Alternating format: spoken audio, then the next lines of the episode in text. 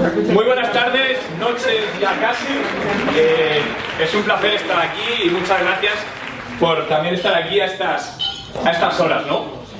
Yo quiero compartir este ratito con vosotros. También quiero deciros que si tenéis cualquier pregunta sobre la marcha, me vais cortando con total libertad. Pero yo quiero hablar hoy de, de nacimientos, ¿no? De, de nuevas creaciones. He titulado la charla Emprender en un entorno eh, 2.0, ¿no? ¿Por qué? Porque estamos viviendo en una situación donde muchas veces nos sentimos como en una pecera donde no hay salida, ¿no? Cuyos lados son transparentes y al final vivimos ahí dentro, donde estamos, nos podemos sentir agobiados y muchas veces nos da miedo dar el paso, ¿no? Dar el paso porque sobre todo no sabemos qué hay ahí fuera.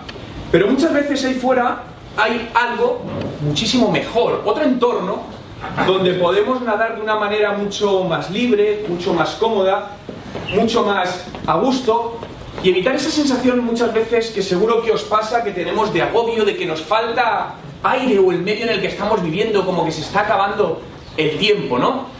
Por lo que yo os invito a dar el salto, ¿no? El gran salto. No hay que tener miedo a saltar, en todos los sentidos, metafóricamente hablando.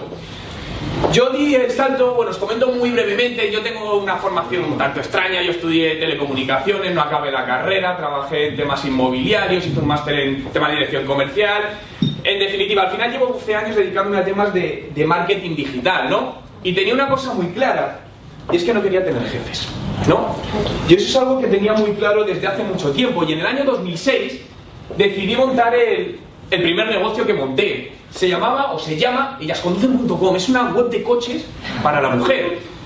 Es una idea que, que, que, que vi en Australia y dije, bueno, ¿y por qué no hacer algo igual en, en España? Decidí eh, lanzarlo mientras estaba trabajando en el tema inmobiliario, porque evidentemente pues tenía que, que vivir de algo y esto no, no, me daba en ese momento para, para ello. Pero decidí emprender y dedicarme a todo esto. Actualmente esta web sigue funcionando, es el portal líder en coches para la mujer en, en España, ¿no? Seguí trabajando, seguí aprendiendo, leyendo, ya sabéis que todo esto evoluciona muchísimo y en el año 2009 conocí por LinkedIn al que hoy es mi socio Jaime, Jaime Chicheri, y montamos Marketing Surfers, una agencia de marketing 2.0 donde ayudamos a otras empresas a desarrollar negocio a través de, a través de Internet. Ese mismo año además me creé el, blog, ¿no? Eh, lleva mi nombre y lo que me dedico es a escribir, intento diariamente, aunque no siempre me es posible, sobre cómo el marketing 2.0, nuevas tecnologías, redes sociales puede ayudar a las empresas a desarrollar negocio, con todo lo que ello incluye. Y decidí publicar mis, mis primeros libros, estos son autoeditados, son totalmente descargables gratuitamente desde mi, desde mi, propio, mi propio blog. Llega el año 2012 y me meto en nuevos proyectos relacionados con emprendedurismo. Inviérteme una red para emprendedores eh, e inversores eh, todavía está en fase beta, pero la lanzamos ya en, en, muy breve. Al final, imaginaos un espacio donde puedes tener tu, tu perfil de emprendedor, tu perfil, este sería el perfil de emprendedor, pues también, también tu perfil de proyecto para ayudar a encontrar otras personas que quieren acompañarte en este viaje, financiación, inversores, todo lo que, lo que necesites. Y también monté Emprende Finance. Es una empresa donde ayudamos a emprendedores a encontrar financiación para su primer proyecto, ¿no? Cosa que ahora es muy difícil ir a un banco y que te den una primera financiación, pues bueno, aportamos este, este granito de arena. Y este año me he metido en un nuevo proyecto que es Social Vein, que es una herramienta que lo que busca es generar negocio directamente en las redes sociales. Es decir, coger todas las conversaciones que hay por ahí y detectar cuáles son potenciales clientes interesados y ofrecerles aquello que, que, les gusta, ¿no? Hablaba antes de 3.0. Esto es una herramienta basada en 3.0, en un sistema de inteligencia artificial. Actualmente no está, no está operativo. Si queréis entrar, os podéis preregistrar para ser los primeros en probar esta herramienta, ¿no? Vale, ¿quién quiere ser su propio jefe? ¿Podéis levantar la mano? ¡Wow! ¡Qué bien! ¿Cuántos tenéis en mente montar un proyecto en los próximos seis meses? Han bajado un poquito, pero vale. Genial. ¿Cómo han cambiado las redes sociales el panorama de, del emprendedurismo, ¿no? el, pan, el panorama de lanzar nuevas ideas y nuevos proyectos? Bueno, la verdad es que las nuevas tecnologías y las redes sociales han cambiado todo. ¿Ya habéis organizado el cumpleaños? Bueno, he visto el evento de Google Plus. Mañana he publicado un sitio estupendo para mejorar el cero. Así pues, luego mirar tu Twitter. Porque cuando me cambiaste los metas, ¿eh? el Analytics me está dando un 45 de rebote. ¿Qué mierda pasa? Tengo un premio del 58 para, para que me haga un cheque. Tengo un premio 58 para que me haga un cheque. Este que tiene en el Metacritic un 87. Este es el mejor que hay. Venga. Que tengo trending topic, que mi puesto es trending topic. Mira, Valerita, que tengo de todo, mírame. El trending topic lo tengo yo aquí hoy, mujeres, más peinadas. Año tras año la tecnología nos vuelve más humanos. Eso va hecho el Analytics una mierda.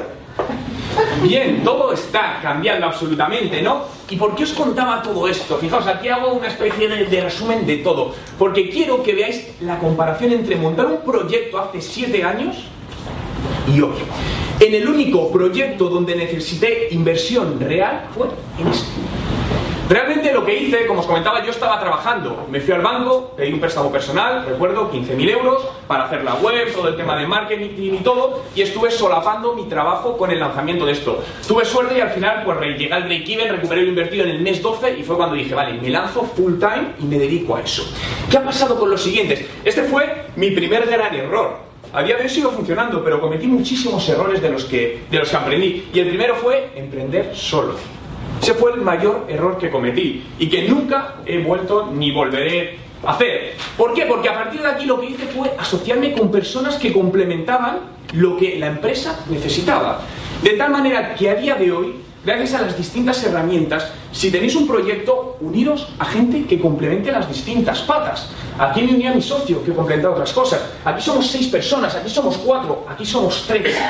Donde cada uno cubre las patas básicas de un negocio y todo esto te da más fuerza, te da muchos más ojos, muchas más ideas de lanzar, eh, de lanzar el proyecto de una manera mucho más fácil y sobre todo con menos dinero, bueno, con mucho, mucho menos dinero, en algún caso casi eh, eh, mínimo, ¿no? Vale, lo primero, ¿qué tipo de emprendedor eres? Sé que hay términos medios, pero voy a ser muy radical. ¿Clásico o innovador? Si os diesen una sola oportunidad hacer una pregunta a una de estas seis personas, ¿a quién se la haríais? A este. Aunque sea para preguntarle por qué estás boca abajo.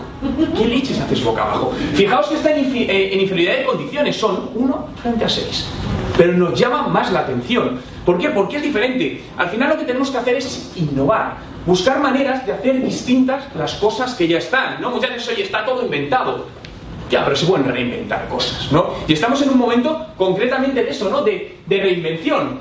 Y de reinvención basado además en creatividad. Si vais por un centro comercial y veis esta bolsa, seguro que os fijáis en ella. O veis pasar un autobús, tanto por dentro como por fuera, con esta imagen. O os estáis acercando a una parada del autobús y os encontráis un, sit- un señor sentado en el sitio quizá menos oportuno, ¿no? Car- Carne de cañón de Instagram o de Twitter. O estáis en un Starbucks tomándoos un café y de repente la persona que está enfrente os sonríe. Esto es creatividad en soportes tradicionales que te da toda la vida, que al final lo que te genera es un recuerdo. Estamos sometidos a miles de impactos publicitarios diarios y la mayoría nos pasan totalmente desapercibidos. Pero de repente hay algo, me da lo mismo un anuncio de televisión, algo que veis en internet que se sale de la norma, que es lo que te hace encenderte la chispa y recordar eso, no hacerte diferente. Seguro que recordáis esto, ¿por qué no nombramos vicepresidente a un chico de 16 años? Coca-Cola. ¿Recordáis esta campaña de Coca-Cola donde Coca-Cola quería llegar a un target muy concreto y que hizo, vale, pues vamos a nombrar a un chico de 16 años que conecte con ese target y crearon anuncios como este.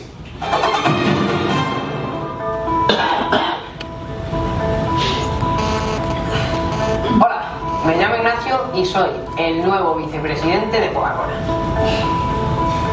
Sí, sí, has oído bien. El vicepresidente de toda la Coca-Cola. Y como comprenderéis, las cosas van a cambiar mucho. Se me están ocurriendo montones de ideas geniales. Buena, ideón, buenísima. Esto va a ser muy fácil. Esto es la. De la campaña esta fue un auténtico fracaso, porque no conectó con el público objetivo. Y se les fue de las manos ciertas cosas, es decir, no, no tenían en cuenta que los nuevos medios, los nuevos canales, hacen que el consumidor al que te diriges pueda dar su opinión, pero a veces en los momentos menos esperados. Aquí, ¿no? Por la capucha, la capucha.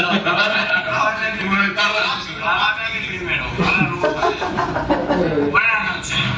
Este vídeo está dirigido al vicepresidente de la Coca-Cola. Me parece muy bien que quieras dar trabajo a Coca por el mismo precio. Vale, está bien. Quitando las curvas, sí, está bien. Pero las curvas, eso de que no servían para nada, no, es mentira. ¿Cómo? Las curvas servían para la botella. La capa. Y mira.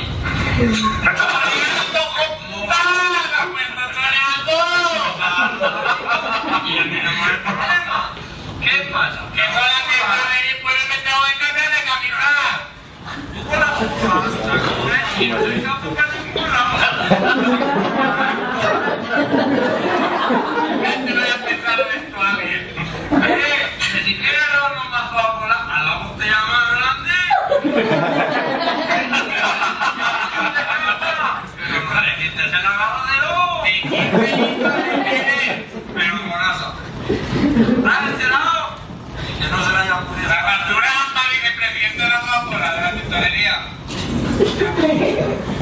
Han cambiado la manera en la que los consumidores reflejan la, la información y conectan con, con nosotros, ¿no? Por lo tanto, estamos evolucionando. Muchas veces no sabemos si evolucionamos, involucionamos o hacia dónde vamos, ¿no? Pero al final todos estamos en, en una constante eh, evolución.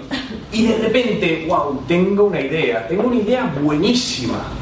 Que esto nos pasa. Además las ideas surgen en los momentos más, más inesperados. Lo primero, piensa en grande. Para hacer cosas grandes siempre hay que pensar en grande, ¿no? La frase está de ahí, piensa globalmente y actúa localmente. Siempre tenemos que pensar en grandes dimensiones, aunque siempre empecemos desde la parte más chiquitita, ¿no? Escoge bien a tus socios, esto es como un matrimonio. Es exactamente lo mismo. Tienes que tener una total confianza. Gran parte de las empresas desaparecen por discusiones entre los socios, no porque la empresa no funcione, por lo que es algo muy importante la selección. Y además, capta talento, rodéate de gente muy buena, muy buena que te complemente a ti. Al final cada uno sabemos de una cosa. Yo siempre digo que el 2.0 lo puedo equiparar con un gran puzzle cuyos cuatro lados son infinitos y cada uno de nosotros somos una piececita de ese puzzle. De tal manera que engranando esas piececitas vamos a conseguir esa llamada inteligencia colectiva o inteligencia eh, 2.0, ¿no? Vale, pero ¿qué es un emprendedor? Según, el, según eh, John Hawkins, el autor de la economía creativa, un emprendedor creativo es esa gente que usa la creatividad para liderar la riqueza que lleva dentro. Los emprendedores creativos piensan en términos de crear oportunidades, produciendo resultados y consiguiendo beneficios que conducen a crear sistemas y negocios que generan riqueza y les liberan de tiempo para su próxima gran idea. Al final, todo va a requerir montamos una idea y la idea puede funcionar, si funciona dará dinero y podemos volver a crear otra idea. Al final es un proceso continuo, donde juega un papel fundamental cada día más la innovación. Pero la innovación debe cumplir tres requisitos imprescindibles.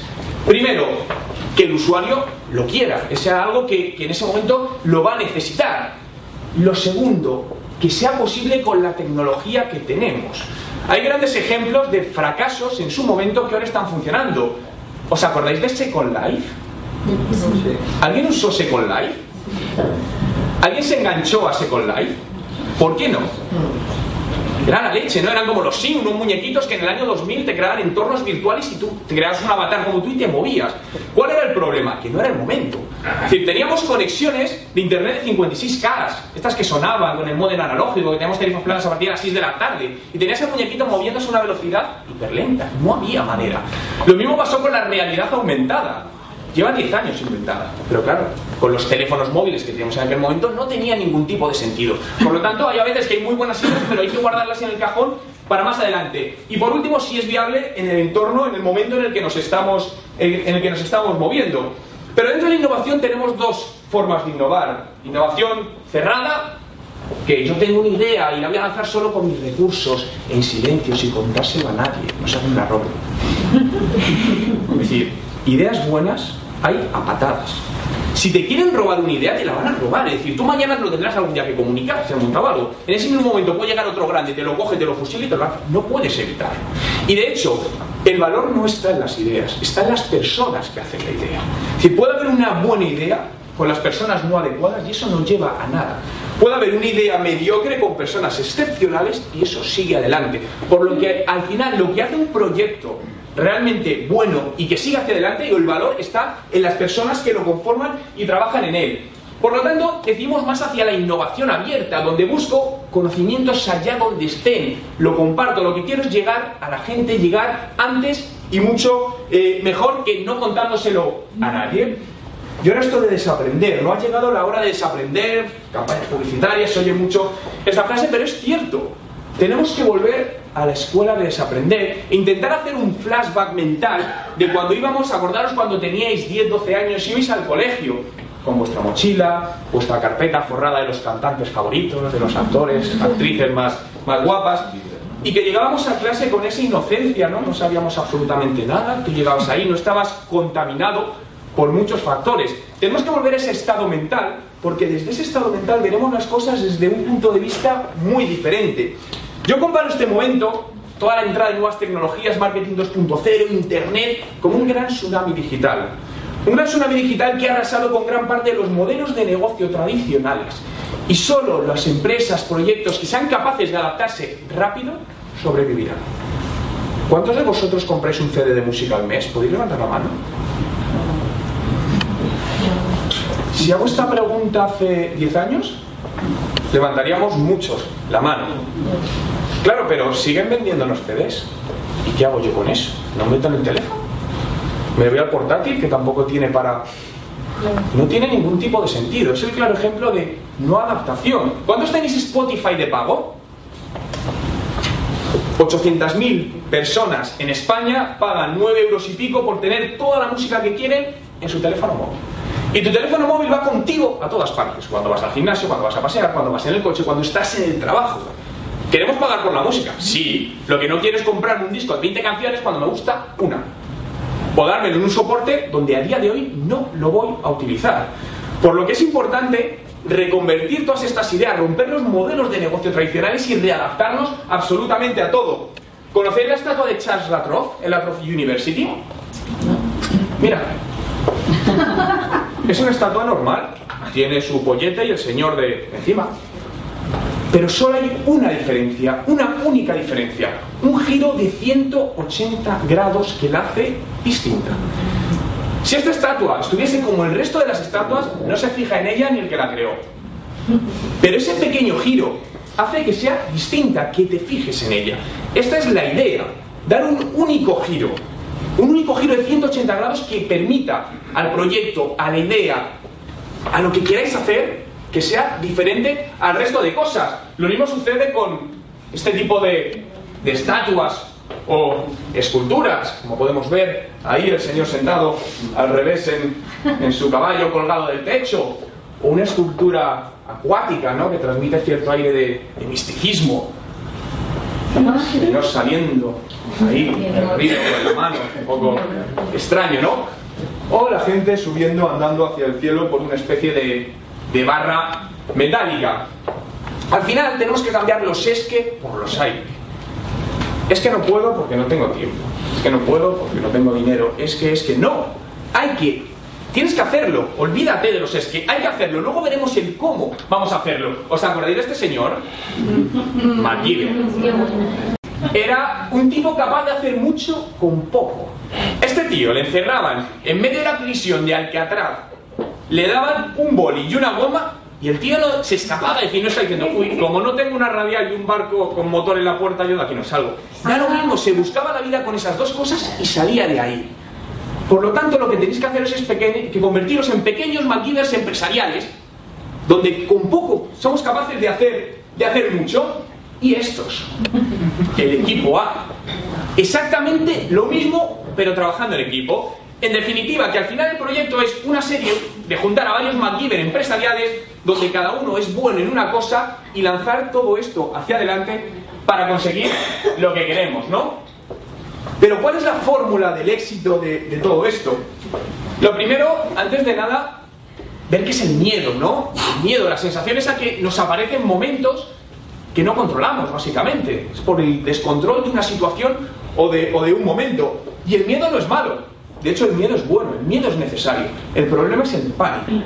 Cuando el miedo nos supera y no somos capaces de controlar esa sensación y al superarlo nos destroza lo que queremos hacer, ¿no? Por lo que la fórmula del éxito, esta es una frase de Mario Alonso Puig, el famoso conferencial y cirujano, la y la pasión debe ser mayor que el miedo. Es algo tan sencillo como esto. Si la suma de tu fe y tu pasión y de la gente que está en tu proyecto supera a los miedos, tienes gran parte del proyecto ganado. El tener cuatro máster, cuatro idiomas, tres carreras no significa nada sin pasión y fe. La formación, imprescindible, pero con pasión y fe. Si no, de poco vale. Al final necesitamos varias cosas para conseguir que todo esto salga adelante y que consigamos aquello por lo que estamos trabajando. Si te dicen que no vales, que no lo vas a lograr, ¿no? Porque esto es típico. No, tengo una idea. Tu padre, pero no te metas en líos. Y búscate, ¿a qué complicarte la vida? No, es decir, si realmente tienes una idea, aunque te digan que estás loco, en mi caso, lucha, trabaja por lo que quieres, rodéate de gente que piense como tú y que te, y que te puedan complementar en todo esto. Harry Potter fue, fue rechazado en 15 editoriales antes de lanzarse. Si la escritora de Harry Potter a la tercera hubiese dicho, pues mira, a ver si esto no va a ser bueno, nadie hubiese conocido Harry Potter. Pero ella estaba convencida que su producto era bueno, su negocio, su proyecto. Y siguió insistiendo hasta que alguien consiguió empatizar con ella y ver el valor que había en su proyecto, llegando a día de hoy a ser el mega hit mundial que es, ¿no? Por lo tanto, somos capaces absolutamente de todo, todo, todo lo que nos proponemos, lo que no significa que sea fácil. Pero es imposible. Y eso me vale. A mí si me dicen que algo es posible, me vale. El problema es cuando te dicen que es imposible. No lo puedo conseguir. Ostras, me ha fastidiado.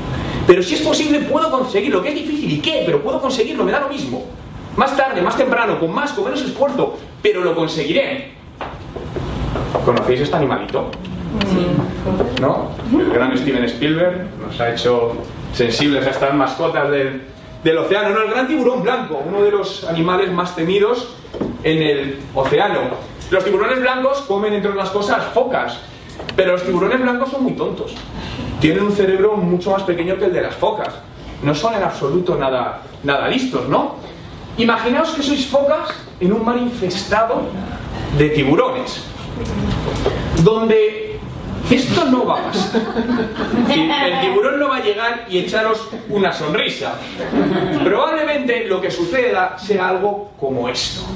Va a ir a por ti, te va a querer coger, atrapar, no te va a dejar continuar. Por lo que escapar. Vuelvo a lo mismo, porque si queréis, lo podéis hacer. Ser inteligentes, escaparos de todos aquellos tiburones que os van a impedir seguir adelante, continuar vuestro camino.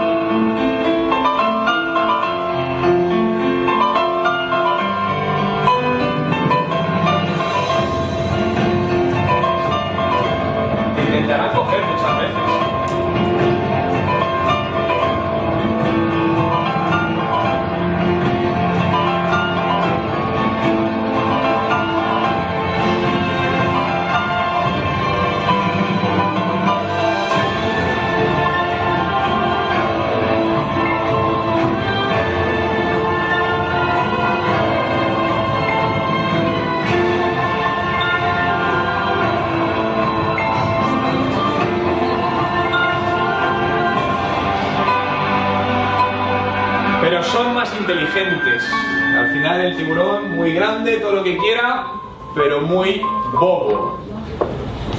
Bien, y al final todo esto tiene que tener una coherencia, evidentemente, ¿no? Esto de lanzarnos a la aventura, no, tiene que haber un plan detrás donde, como bien sabréis, tienes que hacer un análisis de situación y partir de quién eres, ¿no? Pero aquí muchas veces habla de, vale, vamos a hacer un business plan donde pongamos la misión, visión, valores, etcétera. Pero es que para mí esto tiene mucho más sentido. Esto no tiene que ser un simple plan donde ya lo tengo. No, tiene que ser realmente una hoja de ruta. Lo tienes que crear para que te valga a ti. Y de hecho son planes vivos. Tú lo creas y no es para guardarlo ahí en un doc o colgadito en la carpeta, sino para irlo actualizando. Y cada vez más, ¿no? Definiendo visión, visión y los valores. Para mí esto es algo fundamental. Los valores empresariales sí están en muchos planes de negocio de las empresas, ahora que se cumplan. Pero realmente esto hay que crearlo para cumplirlo. Porque al final, vuelvo a lo mismo, la base de todo son las personas y esto influye directamente al final en lo que quieres conseguir, en la idea de todas las personas que están ahí dentro contigo trabajando y compartiendo todo esto. Analizar el sector, por supuesto, ¿no? Para ver si donde nos vamos a meter. eh, yo ya más o menos he sacado una vez. Yo siempre digo todo esto es fallo, error, eh, digo eh, prueba, error, prueba, error, prueba, error. Yo de cada 10 cosas que hago, 8 fracasan, pero 2 funcionan. Y con ese dato me quedo. Pero es que esas dos que me funcionan son gracias a las otras 8 que he fracasado. Si no hubiese fracasado esas 8, no consigo esas dos. Y hay mucho miedo a equivocarnos, mucho miedo a. No pasa nada. Claro, con riesgos medidos, evidentemente. Todo esto nos ayuda a medir los riesgos. Por ejemplo, el comercio electrónico en España. ¿Alguno estáis pensando en emprender algo en Internet relacionado, por ejemplo, con comercio electrónico? Son de los sectores o de los canales en Internet que más están creciendo. De manera brutal. Además, en todo tipo de productos. Concretamente, esto bueno, es el crecimiento del año 2011 en España, un 25,7%. Mientras que se dice que la media de la caída de ventas en comercio minorista offline es del 30%. El gap, al final, es mucho más chiquitito. ¿Habéis oído hablar del showrooming? Showrooming, esto lo hacemos todos. Y cada vez más. Vas a una tienda, pruebas un producto, coges tu móvil y lo compras por internet. O desde el móvil o desde tu casa. Pero vas a la tienda a probarlo. Oye, yo he visto una, una cámara de fotos, pero quiero tocarlo. Vas a la tienda, lo tocas, directamente, pa, lo compras en internet porque es más barato. Esto está sucediendo muchísimo. Además, en distintos tipos, no solo en temas electrónicos, sino yo tengo una amiga que trabaja en una joyería me dice que cada vez le llega más gente, incluso con la referencia puesta en papel. Oye, enséñame el reloj. Se lo prueban, gracias. Claro, pero porque al final se están estableciendo, volvemos al mismo cambio de modelos. Donde al final Internet el mismo producto es más barato. Y todo esto está sucediendo. Leí esta mañana, en Estados Unidos está todo esto mucho más, más abusado, eh, varias tiendas que están ya haciendo, cambiando sus conceptos para evitar el showrooming. Era una tienda de zapatos donde cobraban 20 euros si te querías probar los zapatos.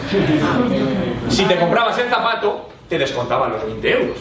Me parece un poco heavy, ¿no? No sé, pagaría 20 euros y si no me gusta el zapato, es decir, ¿qué hago? Entonces, no creo tampoco que por ahí vaya la, la solución, ¿no? A todo esto. ¿Cuáles son las categorías más compradas? Fijaos, tenemos imagen y sonido, 10,1%, marketing directo, 8,4%, la parte de gaming y juegos de azar, esto está creciendo muchísimo, además desde que cambiaron el tema de la legislación, transporte aéreo, transporte terrestre, agencias de viajes, publicidad, espectáculos, cines DVD y ropa. La ropa cada vez está creciendo más, sobre todo con los probadores virtuales que están apareciendo, donde ya desde tu propia casa te puedes probar un vestido, un collar, una pulsera, un reloj o unas gafas. ¿Alguna habéis visto el probador virtual de Ray-Ban? Entrar cuando, eh, cuando tengáis un ratito en la página web de Ray-Ban, rayban.es o .com, no sé cuál es, y probar el probador. Es brutal. Decir, seleccionas las gafas, te, te mete tu cara, te seleccionas los puntos y ves cómo te quedan perfectamente las gafas en 3D, es decir, laterales y todo. Es que te da ganas de comprarlo directamente, ¿no? Si me había dado contrario, si queréis ver un- el peor probador del mundo, el corte inglés. Si entras en el probador virtual del corte inglés y de repente seleccionas, hay dos cuerpos, un hombre y una mujer. Tú seleccionas uno, coges el de hombre y, y dices, sube tu foto. Y de repente aparece tu cara plasmada ahí en un cuerpo que no es ni el tuyo, sobre el que empiezas a probar distintos tipos de, ropa. Es dantesco, ¿eh? Merece la pena verlo. Ventajas del comercio electrónico, evidentes. Al final, contacto directo, aumento de fidelización, igualdad de condiciones entre empresas. Todo esto al final está democratizando mucho el acceso. Antes, las pequeñas empresas, ¿cómo llegábamos a miles o millones de personas? No podías. Muy complicado. A día de hoy sí, puede llegar a miles o millones de personas, ¿no? 82,8% de los hogares en España con ordenador tienen internet. Bien, la competencia, que a mí esta palabra nunca me ha gustado, esto de la competencia, ¿no? Porque muchas veces hay miedo, ¿no? Pero vale, la competencia, ¿qué quiere decir? Que el primero es este. ¿Y qué? Si este es más lento. Yo soy este. ¿Y qué? Voy a ser más rápido, dame tiempo. Y esto es la situación que está pasando actualmente. Muchos players en distintas casas están los primeros, sí, pero son tortugas. Y nosotros, que somos rápidos conejos, le vamos a avanzar o a pasar mucho más rápido. Pero aparte del tema de la competencia, os decía, yo no creo en ella, yo creo más en la competencia, la suma de competencia y colaboración. Y es algo que es real, yo es algo que desde hace siete años me metí en la cabeza y he obtenido muchos más beneficios de colaborar con los que aparentemente pueden ser mis competidores en proyectos conjuntos que diciendo que enfrentándote con ellos. Y creo que es algo que además en estos momentos tan difíciles que estamos eh, viviendo, si hiciésemos más labores de compete- competencia entre las empresas, sería mucho más fácil salir adelante en muchas cosas, ¿no? Bueno, también el tema de un análisis DAFO para ver la situación. Influenciadores. Con el 2.0 todos sabéis que han salido un montón de blogueros de distintas temáticas que son muy seguidos en distintos sectores. Por ejemplo, bloggers gastronómicos, donde tienes gente que tiene sus trabajos, pero les gusta hablar de recetas de cocina y tienen blogs donde 5 o 6 mil personas al día les leen. Y salen diciendo que se hacen un sándwich con no sé qué, con queso de... Al final el poder de, prescripción que tienen estas personas es brutal. Es decir, un bloguero de vinos influyente dice que un vino es malo y el vino te lo tira por tierra, no lo prueba nadie. Ahora, ese tío dice que el vino es bueno, wow, se disparan las ventas. Por lo tanto, es importante al final apoyarnos en toda esta parte de bloggers, identificar a los líderes de opinión en, el sector al que os vais a dirigir. ¿Qué dicen de nosotros? ¿no? Este es el principal miedo. Uy, las redes sociales, qué peligro, a ver si hablan más de mí y me hacen daño a mi negocio, ¿no? El peligro está en no estar, porque no te enteras de lo que van a estar diciendo de ti. ¿Conocéis unos apartamentos que se llaman Goya 75? A partir de hoy no lo vais a olvidar. Me encanta este ejemplo, siempre lo cuento porque es que es tan gráfico. Hoteles. Cuando vais a coger un hotel, ¿qué hacéis? Vamos a Google, buscamos el nombre del hotel y vemos opiniones, ¿no? Coger un hotel, un apartamento sin ver opiniones, ya es casi el suicidio masivo. Bien, pues entonces imaginaos que en algún sitio vamos a venir a Madrid y hemos visto apartamentos Goya 75. Pues yo iría a Google, pondría apartamentos Goya 75. Primeros puestos de resultados son la parte de pago de Google AdWords. Perfecto, bajo un poquito y tengo la web de los apartamentos, que puedo mirarla, no digo que no, pero a continuación tenemos a nuestro amigo TripAdvisor, el amigo de los hoteles. Bien, clicamos en TripAdvisor y entramos en la web de apartamentos Goya 75 y empezamos a leer opiniones. Excelente alternativa en el mejor barrio de Madrid. 23 de abril del 2013. Asqueroso.com 25 de mayo del 2012 Colchones, canalización de agua a alta presión el, agua sale sucia, cortinas sucias. Penoso, dan asco 4 de enero del 2012 Muy viejos, en mal estado. Aquí TripAdvisor lo hace muy bien Porque te dice Los viajeros hablan maravillas de estos hoteles en Madrid. Toda tu competencia bien valorada Pero tú insistes por ir a estos apartamentos Y seguimos la peor experiencia de mi vida. Metemos factores emocionales. ¿Algún iréis a dormir aquí? ¿Sabéis esto es cierto? Tampoco, pero no más. Si esto directamente está afectando a la cuenta de resultados de esta empresa, porque lo que acabamos de hacer lo harán más personas. Y teniendo, salvo en un, en un sitio donde haya monopolio de una empresa, que ya cada vez es menos, pues será por apartamentos en la zona. Claro, no sabemos si es verdad, pero el 78% de las personas nos fiamos de opiniones de otros en Internet que no conocemos. No es vuestro hermano, vuestro amigo, no conocemos. En este caso os confirmo que es verdad, conocí a una persona que durmió aquí dentro.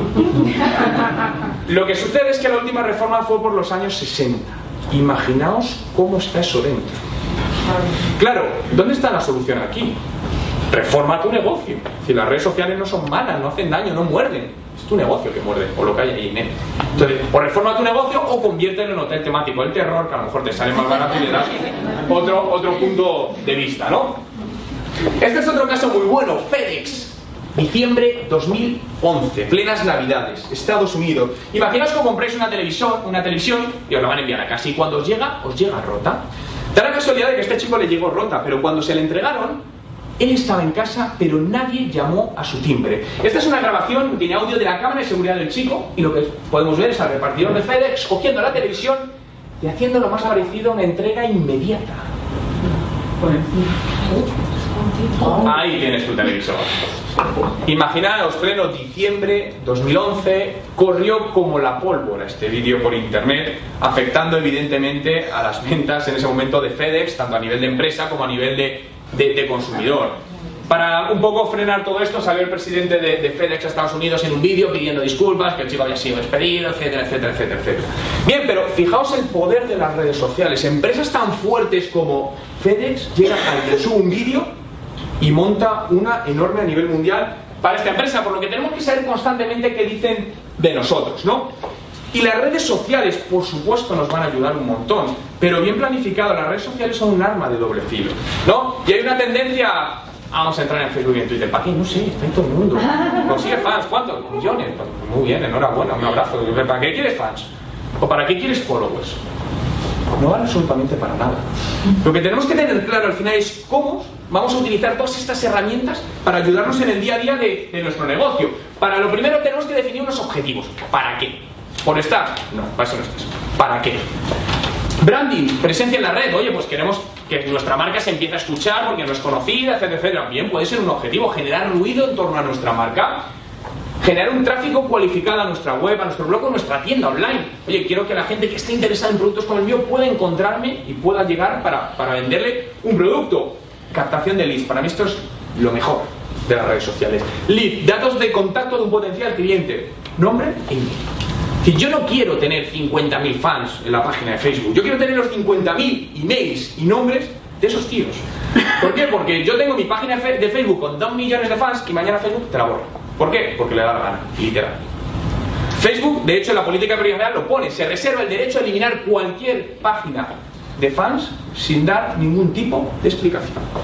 Por lo que al final lo que no podemos hacer es ceder en manos de un tercero cierto potencial de, de nuestro negocio. Pues intentamos que todos nos dejen al final sus datos de contacto o como canal de atención al cliente. ¿Habéis llamado alguna vez por teléfono a Movistar? ¿Qué tal? Sí. ¿Habéis probado alguna el servicio de atención al cliente de Movistar vía Twitter? Maravilloso. Bueno también, ¿no? Maravilloso. Te olvidas del teléfono. Si al final las redes sociales, Twitter es un gran canal de atención al cliente. Para tiendas online, igual. Las tiendas online, algo que no entiendo. Imaginaos que entráis en una tienda física y no hay nadie. ¿Qué harías? ¿Te sientes raro? ¿Quién me ayuda? Joder, y las tiendas online, ¿por qué no hay nadie? Y cuando tengo un problema, que no sabe, ¿qué hago? Me voy. Joder, establezcamos sistemas de atención o de soporte a tiempo real a través de Twitter, a través de chats online. Buscar esa pequeña diferencia del resto. Esos 180 grados que nos diferencian del resto. ¿Qué no hace el resto? Eso voy a hacer un tipo capaz de hacer mucho con poco. Este tío le encerraban en medio de la prisión de Alcatraz, le daban un boli y una goma y el tío se escapaba, es decir, no está diciendo, uy, como no tengo una radial y un barco con motor en la puerta, yo de aquí no salgo. Da lo mismo, se buscaba la vida con esas dos cosas y salía de ahí. Por lo tanto, lo que tenéis que hacer es convertiros en pequeños MacGyvers empresariales, donde con poco somos capaces de hacer, de hacer mucho, y estos, el equipo A. Exactamente lo mismo, pero trabajando en equipo. En definitiva, que al final el proyecto es una serie de juntar a varios MacGyver empresariales donde cada uno es bueno en una cosa y lanzar todo esto hacia adelante para conseguir lo que queremos, ¿no? Pero ¿cuál es la fórmula del éxito de, todo esto?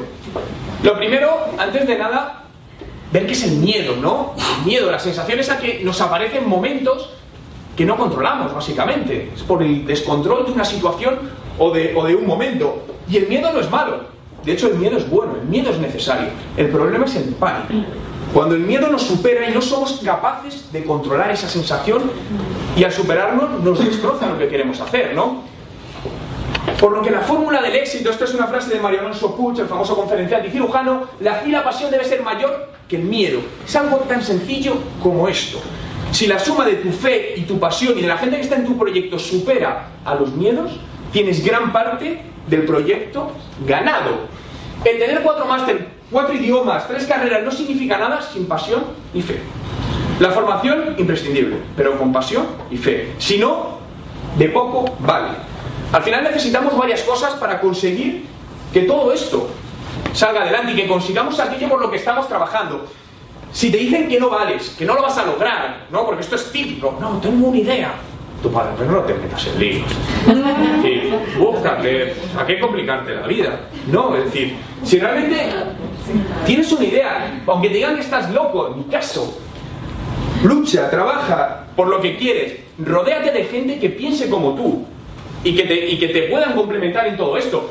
Harry Potter fue, fue rechazado en 15 editoriales antes de lanzarse. Si la escritora de Harry Potter a la tercera hubiese dicho, pues mira, a ver si esto no va a ser bueno, nadie hubiese conocido Harry Potter. Pero ella estaba convencida que su producto era bueno, su negocio, su proyecto. Y siguió insistiendo hasta que alguien consiguió empatizar con ella y ver el valor que había en su proyecto, llegando a día de hoy a ser el mega hit mundial que es, ¿no? Por lo tanto, somos capaces absolutamente de todo, todo, todo lo que nos proponemos, lo que no significa que sea fácil. pero es imposible. Y eso me vale. A mí si me dicen que algo es posible, me vale. El problema es cuando dicen que es imposible. No lo puedo conseguir. Ostras, me ha fastidiado. Pero si es posible, puedo conseguirlo. Que es difícil, ¿y qué? Pero puedo conseguirlo, me da lo mismo. Más tarde, más temprano, con más, con menos esfuerzo, pero lo conseguiré. ¿Conocéis este animalito? ¿No? El gran Steven Spielberg nos ha hecho sensibles a estas mascotas del, del océano. No, el gran tiburón blanco, uno de los animales más temidos en el océano. Los tiburones blancos comen, entre otras cosas, focas. Pero los tiburones blancos son muy tontos. Tienen un cerebro mucho más pequeño que el de las focas. No son en absoluto nada, nada listos, ¿no? Imaginaos que sois focas en un mar infestado de tiburones. Donde esto no va a pasar. El tiburón no va a llegar y echaros una sonrisa. Probablemente lo que suceda sea algo como esto. Vaya por ti. Te va a querer coger, atrapar. No te va a dejar continuar. Por lo que escapar. Vuelvo a lo mismo, porque si queréis, lo podéis hacer. Ser inteligentes, escaparos de todos aquellos tiburones que os van a impedir seguir adelante, continuar vuestro camino.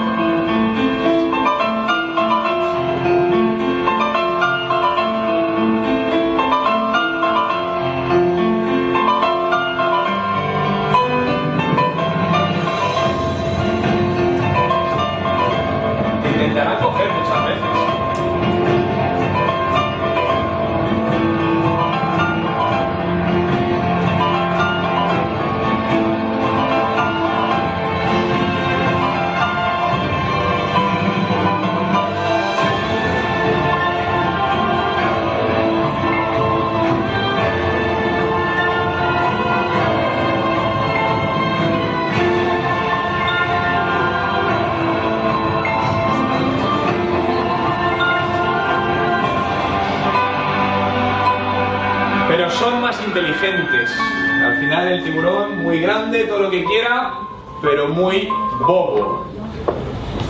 Bien, y al final todo esto tiene que tener una coherencia, evidentemente, ¿no? Esto de lanzarnos a la aventura, no, tiene que haber un plan detrás donde, como bien sabréis, tienes que hacer un análisis de situación y partir de quién eres, ¿no? Pero aquí muchas veces habla de, vale, vamos a hacer un business plan donde pongamos la misión, visión, valores, etcétera. Pero es que para mí esto tiene mucho más sentido. Esto no tiene que ser un simple plan donde ya lo tengo. No, tiene que ser realmente una hoja de ruta. Lo tienes que crear para que te valga a ti. Y de hecho son planes vivos. Tú lo creas y no es para guardarlo ahí en un doc o colgadito en la carpeta, sino para irlo actualizando. Y cada vez más, ¿no? Definiendo visión, visión y los valores. Para mí esto es algo fundamental. Los valores empresariales sí están en muchos planes de negocio de las empresas, ahora que se cumplan. Pero realmente esto hay que crearlo para cumplirlo. Porque al final, vuelvo a lo mismo, la base de todo son las personas y esto influye directamente al final en lo que quieres conseguir, en la idea de todas las personas que están ahí dentro contigo trabajando y compartiendo todo esto. Analizar el sector, por supuesto, ¿no? Para ver si donde nos vamos a meter eh, yo ya más o menos he sacado una vez, yo siempre digo todo esto es fallo, error, eh, digo eh, prueba, error, prueba, error, prueba, error. Yo de cada 10 cosas que hago, 8 fracasan, pero 2 funcionan.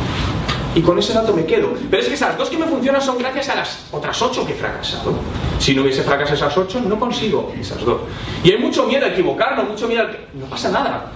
Claro, con riesgos medidos, evidentemente. Todo esto nos ayuda a medir los riesgos. Por ejemplo, el comercio electrónico en España. ¿Alguno estáis pensando en emprender algo en Internet relacionado, por ejemplo, con comercio electrónico? Son de los sectores o de los canales en Internet que más están creciendo. De manera brutal. Además, en todo tipo de productos. Concretamente, esto bueno, es el crecimiento del año 2011 en España, un 25,7%. Mientras que se dice que la media de la caída de ventas en comercio minorista offline es del 30%. El gap, al final, es mucho más chiquitito. ¿Habéis oído hablar del showrooming? Showrooming, esto lo hacemos todos. Y cada vez más. Vas a una tienda, pruebas un producto, coges tu móvil y lo compras por internet. O desde el móvil o desde tu casa. Pero vas a la tienda a probarlo. Oye, yo he visto una, una cámara de fotos, pero quiero tocarlo. Vas a la tienda, lo tocas, directamente, pa, lo compras en internet porque es más barato. Esto está sucediendo muchísimo. Además, en distintos tipos, no solo en temas electrónicos, sino yo tengo una amiga que trabaja en una joyería me dice que cada vez le llega más gente, incluso con la referencia puesta en papel, oye, enséñame el reloj. Se lo prueban, gracias. Claro, pero porque al final se están estableciendo, volvemos al mismo cambio de modelos. Donde al final Internet el mismo producto es más barato. Y todo esto está sucediendo. Leí esta mañana, en Estados Unidos está todo esto mucho más, más abusado, eh, varias tiendas que están ya haciendo, cambiando sus conceptos para evitar el showrooming. Era una tienda de zapatos donde cobraban 20 euros si te querías probar los zapatos. Si te comprabas el zapato, te descontaban los 20 euros. Me parece un poco heavy, ¿no? No sé, pagaría 20 euros y si no me gusta el zapato, ¿qué hago? Entonces, no creo tampoco que por ahí vaya la, la solución, ¿no? A todo esto. ¿Cuáles son las categorías más compradas? Fijaos, tenemos imagen y sonido, 10,1%, marketing directo, 8,4%, la parte de gaming y juegos de azar, esto está creciendo muchísimo, además desde que cambiaron el tema de la legislación, transporte aéreo, transporte terrestre, agencias de viajes, publicidad, espectáculos, cines DVD y ropa. La ropa cada vez está creciendo más, sobre todo con los probadores virtuales que están apareciendo, donde ya desde tu propia casa te puedes probar un vestido, un collar, una pulsera, un reloj o unas gafas. ¿Alguna habéis visto el probador virtual de Ray-Ban? Entrar cuando, cuando tengáis un ratito en la página web de Ray-Ban, rayban.es no sé cuál es, y probar el, el probador. Es brutal. Decir, seleccionas las gafas, te, te, mete tu cara, te seleccionas los puntos y ves cómo te quedan perfectamente las gafas en 3D, es decir, laterales y todo. Es que te da ganas de comprarlo directamente, ¿no? Si me había dado contrario, si queréis ver el peor probador del mundo, el corte inglés. Si entras en el probador virtual del corte inglés y de repente seleccionas, hay dos cuerpos, un hombre y una mujer. Tú seleccionas uno, coges el de hombre y, y dices, sube tu foto y de repente aparece tu cara plasmada ahí en un cuerpo que no es ni el tuyo sobre el que empiezas a probar distintos tipos de, ropa. Es dantesco, ¿eh? merece la pena verlo. Ventajas del comercio electrónico, evidentes. Al final, contacto directo, aumento de fidelización, igualdad de condiciones entre empresas. Todo esto al final está democratizando mucho el acceso. Antes, las pequeñas empresas, ¿cómo llegábamos a miles o millones de personas? No podías. Muy complicado. A día de hoy sí, puede llegar a miles o millones de personas, ¿no? 82,8% de los hogares en España con ordenador tienen Internet. Bien, la competencia, que a mí esta palabra nunca me ha gustado, esto de la competencia, ¿no? Porque muchas veces hay miedo, ¿no? Pero vale, la competencia, ¿qué quiere decir? Que el primero es este. ¿Y qué es? Este es más lento. Yo soy este. ¿Y qué? Voy a ser más rápido, dame tiempo. Y esto es la situación que está pasando actualmente. Muchos players en distintas clases están los primeros, sí, pero son tortugas. Y nosotros, que somos rápidos conejos, le vamos a avanzar o a pasar mucho más rápido. Pero aparte del tema de la competencia, os decía, yo no creo en ella, yo creo más en la competencia, la suma de competencia y colaboración. Y es algo que es real, yo es algo que desde hace siete años me metí en la cabeza y he obtenido muchos más beneficios de colaborar con los que aparentemente pueden ser mis competidores en proyectos conjuntos que diciendo que enfrentándote con ellos. Y creo que es algo que además en estos momentos tan difíciles que estamos eh, viviendo, si hiciésemos más labores de competencia entre las empresas, sería mucho más fácil salir adelante en muchas cosas, ¿no? Bueno, también el tema de un análisis DAFO para ver la situación, influenciadores. Con el 2.0 todos sabéis que han salido un montón de blogueros de distintas temáticas que son muy seguidos en distintos sectores. Por ejemplo, bloggers gastronómicos, donde tienes gente que tiene sus trabajos pero les gusta hablar de recetas de cocina y tienen blogs donde 5 o 6 mil personas al día les leen. Y salen diciendo que se hacen un sándwich con no sé qué, con queso de... Al final el poder de, de prescripción que tienen estas personas es brutal. Es decir, un bloguero de vinos influyente dice que un vino es malo y el vino te lo tira por tierra, no lo prueba nadie. Ahora, ese tío dice que el vino es bueno, wow, se disparan las ventas. Por lo tanto, es importante al final apoyarnos en toda esta parte de bloggers, identificar a los líderes de opinión en, el sector al que os vais a dirigir. ¿Qué dicen de nosotros? ¿no? Este es el principal miedo. Uy, las redes sociales, qué peligro, a ver si hablan mal de mí y me hacen daño en mi negocio, ¿no? El peligro está en no estar, porque no te enteras de lo que van a estar diciendo de ti. ¿Conocéis unos apartamentos que se llaman Goya 75? A partir de hoy no lo vais a olvidar. Me encanta este ejemplo, siempre lo cuento porque es que es tan gráfico. Hoteles. Cuando vais a coger un hotel, ¿qué hacéis? Vamos a Google, buscamos el nombre del hotel y vemos opiniones, ¿no? Coger un hotel, un apartamento sin ver opiniones ya es casi el suicidio Masivo. Bien, pues entonces imaginaos que en algún sitio vamos a venir a Madrid y hemos visto apartamentos Goya 75. Pues yo iría a Google, pondría apartamentos Goya 75. Primeros puestos de resultados son la parte de pago de Google AdWords. Perfecto, bajo un poquito y tengo la web de los apartamentos, que puedo mirarla, no digo que no, pero a continuación tenemos a nuestro amigo TripAdvisor, el amigo de los hoteles. Bien, clicamos en TripAdvisor y entramos en la web de apartamentos Goya 75 y empezamos a leer opiniones. Excelente alternativa en el mejor barrio de Madrid. 23 de abril del 2013. Asqueroso.com 25 de mayo del 2012 Colchones, canalización de agua falta presión el, el agua sale sucia, cortinas sucias. Penoso, dan asco. 4 de enero del 2012 Muy viejos, en mal estado. Aquí TripAdvisor lo hace muy bien Porque te dice Los viajeros hablan maravillas de estos hoteles en Madrid. Toda tu competencia bien valorada Pero tú insistes por ir a estos apartamentos Y seguimos la peor experiencia de mi vida. Metemos factores emocionales. ¿Algún iríais a dormir aquí? ¿Sabéis esto es cierto? Tampoco, pero no más. Esto directamente está afectando a la cuenta de resultados de esta empresa, porque lo que acabamos de hacer lo harán más personas. Y teniendo, salvo en un, sitio donde haya monopolio de una empresa, que ya cada vez es menos, pues será por apartamentos en la zona. Claro, no sabemos si es verdad, pero el 78% de las personas nos fiamos de opiniones de otros en Internet que no conocemos. No es vuestro hermano, vuestro amigo, no conocemos. En este caso os confirmo que es verdad, conocí una persona que durmió aquí dentro. Lo que sucede es que la última reforma fue por los años 60. Imaginaos cómo está eso dentro. Claro, ¿dónde está la solución aquí? Reforma tu negocio. Si las redes sociales no son malas, no hacen daño, no muerden. Es tu negocio que muerde, o lo que hay ahí en. Entonces, o reforma tu negocio o conviértelo en hotel temático. El terror, que a lo mejor te sale más barato y le das otro, otro punto de vista, ¿no? Este es otro caso muy bueno, FedEx. Diciembre 2011, plenas navidades, Estados Unidos. Imaginaos que compráis una televisión, una televisión y os la van a enviar a casa y cuando os llega, os llega rota. Da la casualidad de que a este chico le llegó rota, pero cuando se le entregaron, él estaba en casa, pero nadie llamó a su timbre. Esta es una grabación, tiene audio de la cámara de seguridad del chico y lo que podemos ver es al repartidor de FedEx cogiendo la televisión y haciendo lo más parecido a una entrega inmediata. Ahí tienes tu televisor. Imaginaos, pleno diciembre 2011, corrió como la pólvora este vídeo por internet, afectando evidentemente a las ventas en ese momento de FedEx, tanto a nivel de empresa como a nivel de, de- consumidor. Para un poco frenar todo esto, salió el presidente de, de FedEx a Estados Unidos en un vídeo pidiendo disculpas, que el chico había sido despedido, etcétera, etcétera, etcétera, etcétera. Bien, pero fijaos el poder de las redes sociales. Empresas tan fuertes como FedEx llega a le sube un vídeo y monta una enorme a nivel mundial para esta empresa, por lo que tenemos que saber constantemente qué dicen de nosotros, ¿no? Y las redes sociales, por supuesto, nos van a ayudar un montón, pero bien planificado, las redes sociales son un arma de doble filo, ¿no? Y hay una tendencia, vamos a entrar en Facebook y en Twitter, ¿para qué? No sé, está en todo el mundo. Consigue fans, ¿cuántos? Millones. Muy bien, enhorabuena, un abrazo. ¿Para qué quieres fans? ¿O para qué quieres followers?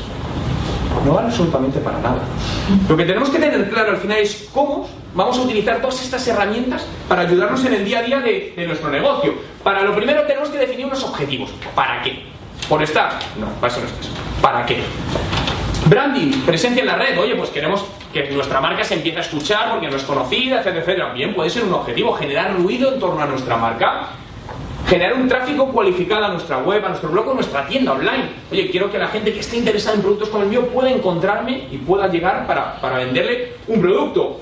Captación de leads. Para mí esto es lo mejor de las redes sociales. Lead, datos de contacto de un potencial cliente. Nombre e email. Yo no quiero tener 50.000 fans en la página de Facebook, yo quiero tener los 50.000 emails y nombres de esos tíos. ¿Por qué? Porque yo tengo mi página de Facebook con 2 millones de fans y mañana Facebook te la borro. ¿Por qué? Porque le da la gana, literal.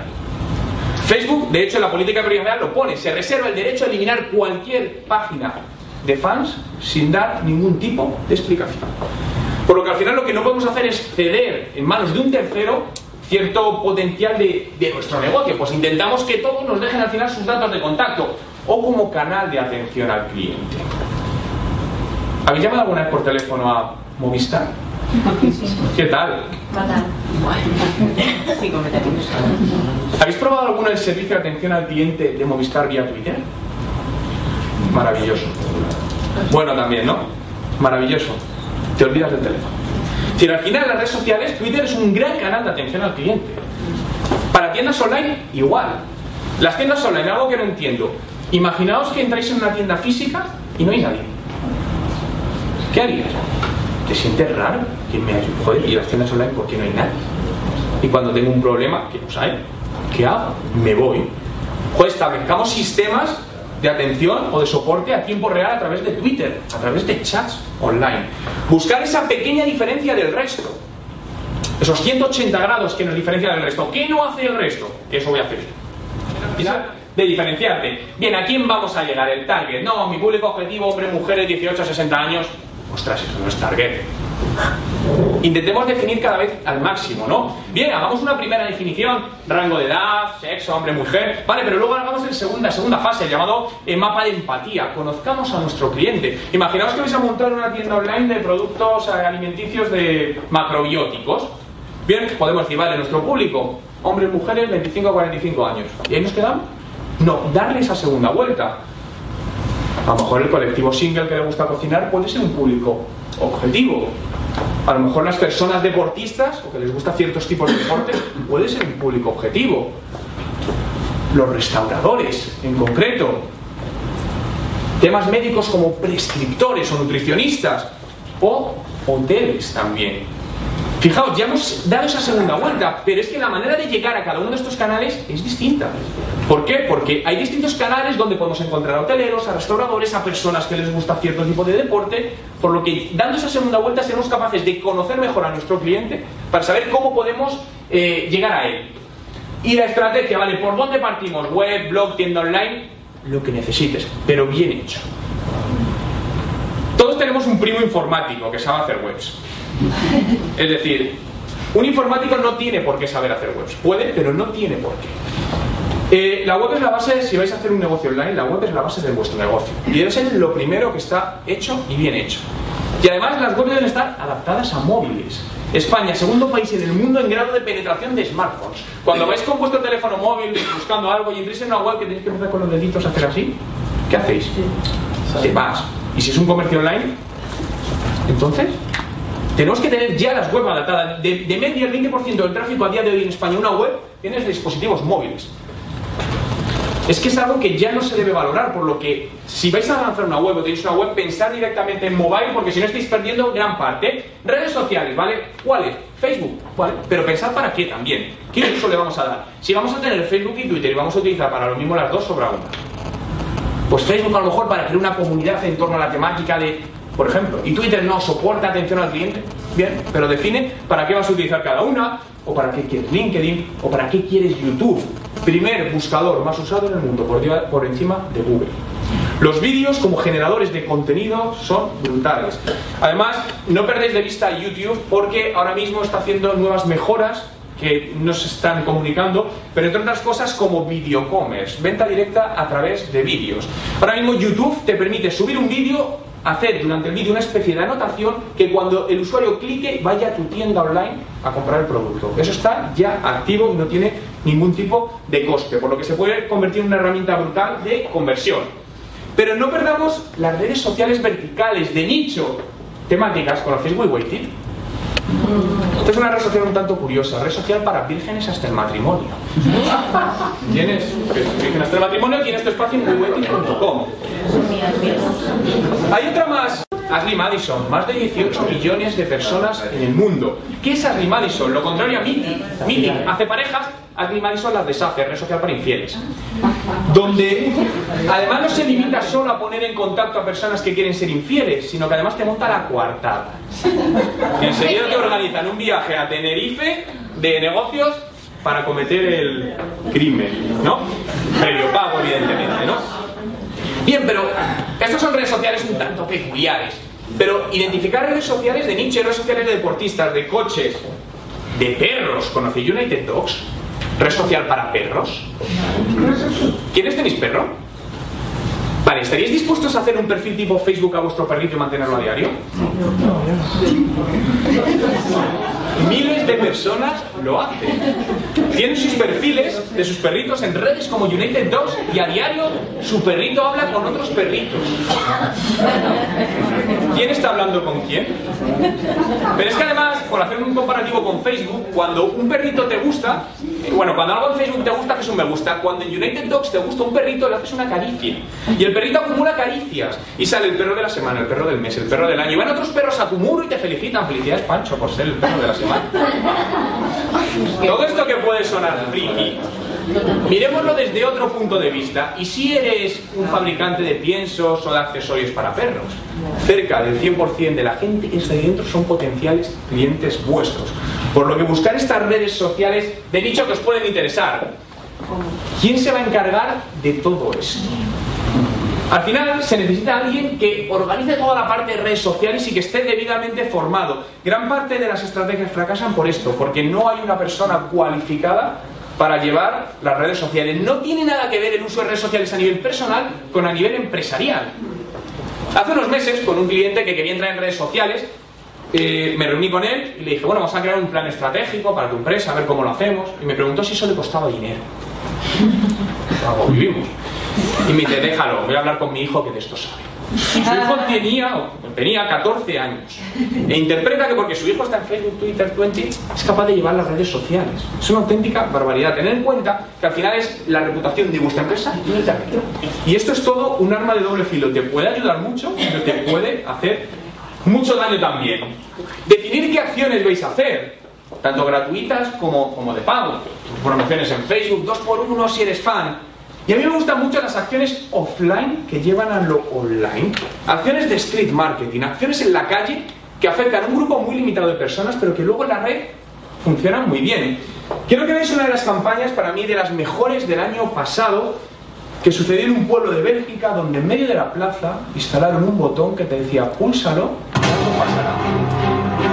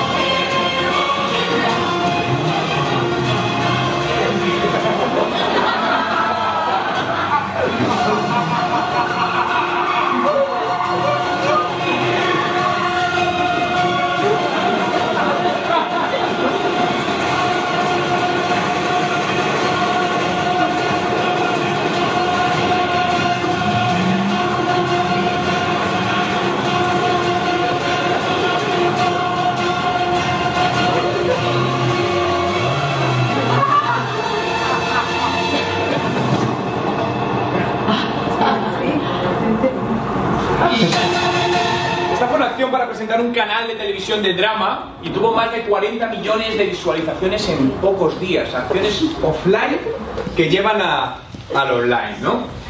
La parte de, por ejemplo, de Facebook Ads, de los anuncios de Facebook. Esta es una de las herramientas publicitarias más potentes que hay a día de hoy por la capacidad de segmentación que tienen.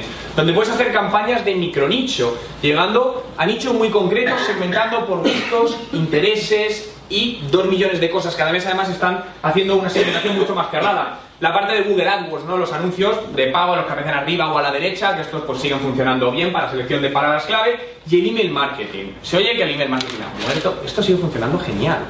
La base del email marketing es una base de datos bien segmentada. Claro, si no tienes una base de datos bien hecha, pero al final, si vas generando una buena base de datos, sobre todo en e-commerce, el email marketing convierte muy muy bien, evitando evidentemente el llamado spam. No se trata de enviar de manera masiva a ver si pillamos a alguien, ¿no? Esto no es matar moscas a cañonazos, sino intentar cerrar el arco lo más posible.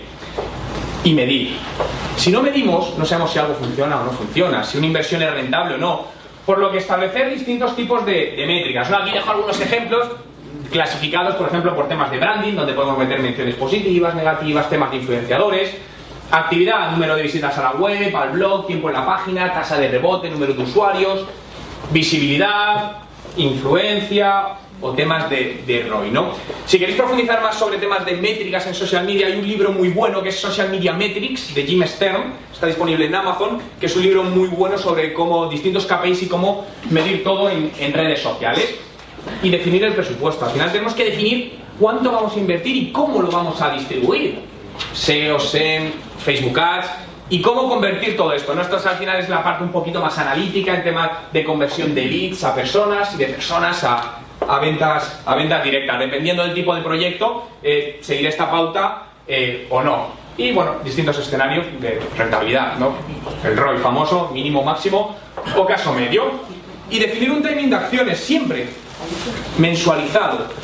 ¿Por qué? Dependiendo de la estacionalidad de vuestro negocio. Hay negocios más estacionales o con ciertos valles o ciertos picos, por lo que definirlo y en función de eso decidir cómo debe ser el vuestro.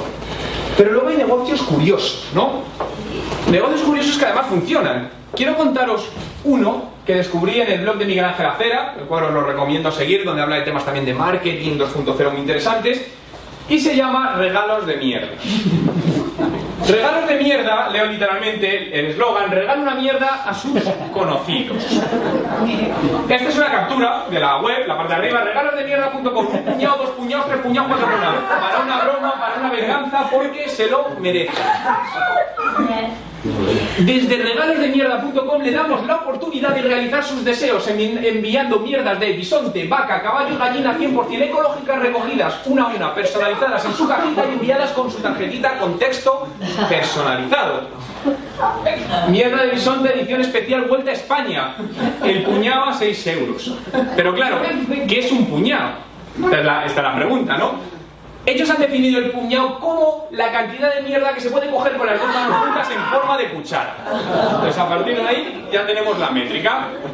Siento la foto, pero esto es lo que sería un puñado de mierda de, vaca a 5 a cinco euros. ¿Cómo se envía? Claro, porque esto tiene la, parte logística es importante. Todos los pedidos se envían en una caja con la mierda en el interior en un tupper totalmente hermético para que el producto no pierda nada de su olor. Tiene que llegar evidentemente en perfecto estado. Ahí te llega el regalito de. Se adjunta además la tarjeta donde se imprimirá un texto que nos indique, junto con su pedido, tiempo de llegada de 24 horas a 5 días, incluso puedes hacerlo con adelantado si le quieres dar una sorpresita eh, a alguien, ¿no? Esto salió de una idea tomando copas de unos chicos que al final tienen, en su familia tienen distintas eh, ganaderías y todo esto y reciclan la mierda esta y dicen que están creciendo en ventas. Al final, oye, negocios hay por todos lados. ¿Os suena Park Jae-san? ¿No? ¿Y si os digo esto? Gangnam Style este señor, ¿no? El vídeo más visto de YouTube en la historia. Esta es una captura de esta mañana. Casi 1.600 millones de visualizaciones. Al final una persona que consiguió, gracias a la viralidad, el 2.0 y las redes sociales, llegar a darle la vuelta al mundo un montón de veces. Pero ¿dónde está el valor de todo esto? Fijaos, vuelvo al tema musical. Cuando suben un vídeo de música, normalmente que hacen copyright. No lo toques, no lo mires, no lo cojas, sino que pagas. Él no, él dice, cogerlo, hacer con él lo que os dé la gana. Y la gente empezó a hacer vídeos absurdos con la canción. Este fue un aprovechando el momento coyuntural del EC Homo. Open Gangnam Style.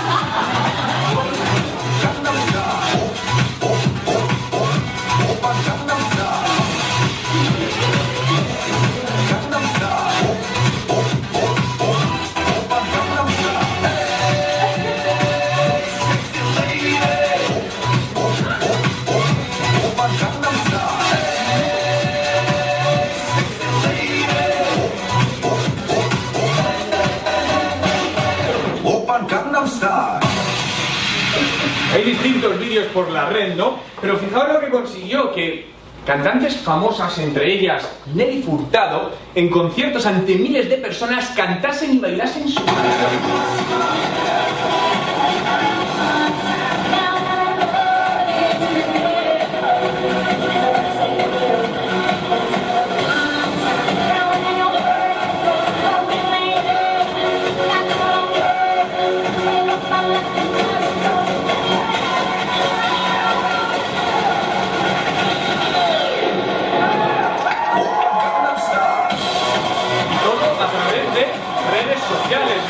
Spears en programas de prime time, también bailando el Gangnam Style.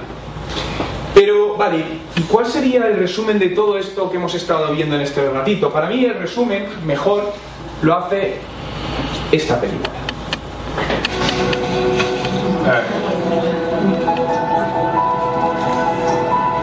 Don't ever let somebody tell you you can't do something. Not even me.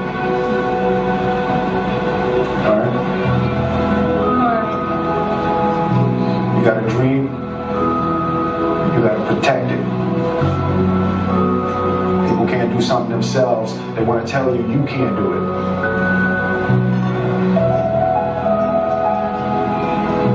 You want something, go get it. Period.